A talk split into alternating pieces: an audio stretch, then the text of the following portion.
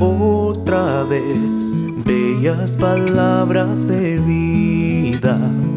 Hay en ellas mi gozo y luz, bellas palabras de vida.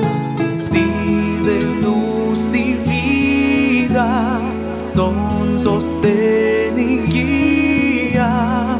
Qué bellas son, qué bellas son por lo cual también nosotros, sin cesar, damos gracias a Dios de que cuando recibisteis la palabra de Dios, que oísteis de nosotros, la recibisteis no como palabra de hombres, sino según es en verdad la palabra de Dios, la cual actúa en vosotros los creyentes. Primera de Tesalonicenses 2, verso 13. bellas palabras de vida llamándote hoy está. El punto principal en esta sección es, el enemigo está procurando socavar vuestra fe, pero vuestra voluntaria disposición para sufrir la persecución por causa de Cristo es prueba que vuestra fe es genuina y el enemigo no saldrá victorioso.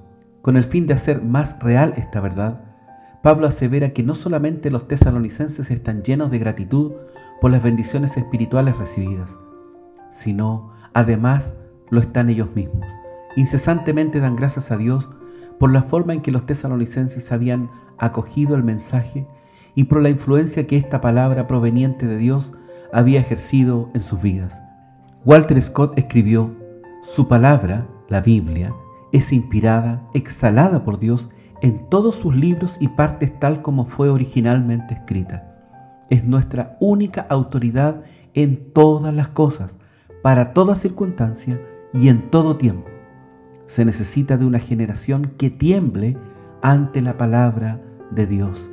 Es la carta de navegación de la vida, nuestra guía, nuestra luz, nuestra salvaguarda moral. Gracias a Dios por el sagrado volumen.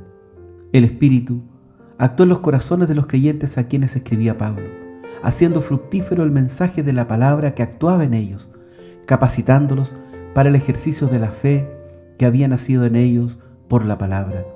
El corazón de los tesalonicenses fue abierto por Dios para que por esta acción penetrara no solo el Evangelio, sino el mismo Salvador. No fueron ellos quienes hicieron la obra, ni fue el apóstol con su mensaje, sino el Espíritu Santo, para que la gloria de la salvación pertenezca solo al único que salva, que es Dios mismo. Los tesalonicenses creyeron con el corazón con el que se cree para justicia. Es preciso recalcar que entender el mensaje de Dios solo es posible mediante la ayuda del Espíritu Santo. Este oír genera la fe salvadora y es una obra divina. Muchos escucharon junto con los creyentes de la iglesia en Tesalónica el mensaje y lo entendieron mentalmente, pero no lo aceptaron con el corazón que es sólo posible mediante el auxilio divino del Espíritu. Para salvación es necesario la entrega del corazón. La acción del Espíritu que actúa aplicando la palabra está claramente enseñada también por el apóstol Pedro, por ejemplo en el capítulo 1, versículo 2. Nótese que el Espíritu santifica, es decir, separa con un propósito para que obedezcan al llamado de Dios expresado en el Evangelio y sean rociados con la sangre de Cristo. Los creyentes habían también recibido la palabra, que equivale a aceptarla y obedecer a las demandas que Dios establece en el Evangelio. La aceptación no es como de un mensaje de hombres, sino como un mensaje divino. La recibieron como palabra de Dios, por tanto, digna de ser creída y obedecida. El Evangelio contiene en sí un mandato divino que ha de ser obedecido. No se trata de aceptar o no una invitación divina, sino de obedecer o quebrantar un mandamiento. Recibir la palabra de Dios como palabra de hombres no produce cambio alguno en la persona. Aquella palabra recibida actuaba en ellos. La evidencia está en el cambio de sus vidas y orientación. La razón de la actuación de la palabra está en el hecho de que toda ella es inspirada por Dios. La inspiración, como soplo divino, hace que la palabra sea viva y eficaz o eficiente, es decir, actúa con poder al soplo de Dios en el escrito original, adquiere vida y le comunica la misma vida de Dios y por tanto su capacidad operativa. Cuando el escritor, escogido soberanamente para trasladar la revelación divina al escrito bíblico, concluye la obra que Dios le había establecido. El mismo Espíritu de Dios sopla sobre el original vivificándolo, de la misma forma que cuando sopló sobre los elementos inanimados en la creación del hombre, les comunicó vida, para que formasen el ser viviente que se llama hombre. Así también comunica vida eficaz a la escritura que es toda ella, sin excepción alguna, en el original, palabra de Dios. La Biblia es, por tanto, un escrito vital y produce efectos de vida, ya que el Espíritu es el que da vida.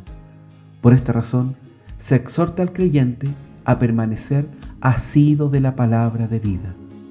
La palabra de Dios, viva, es implantada, sembrada en el corazón y salva al hombre. Santiago nos enseña en el capítulo 1, verso 21, y dice así, por lo cual, desechando toda inmundicia y abundancia de malicia, recibid con mansedumbre la palabra implantada, la cual puede salvar vuestras almas. Radio Gracia y Paz, acompañándote cada día.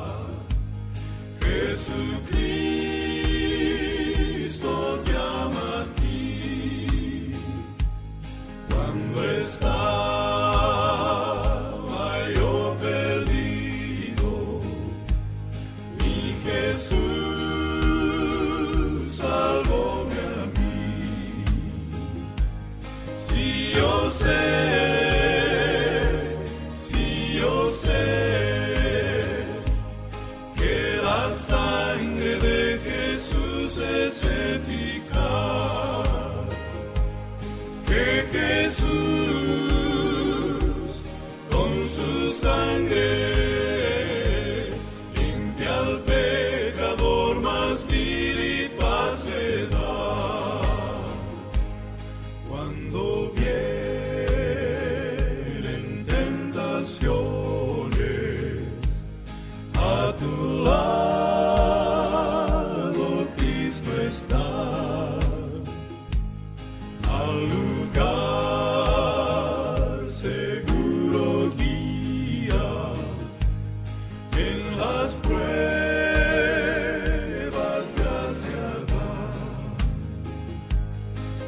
Yo sé,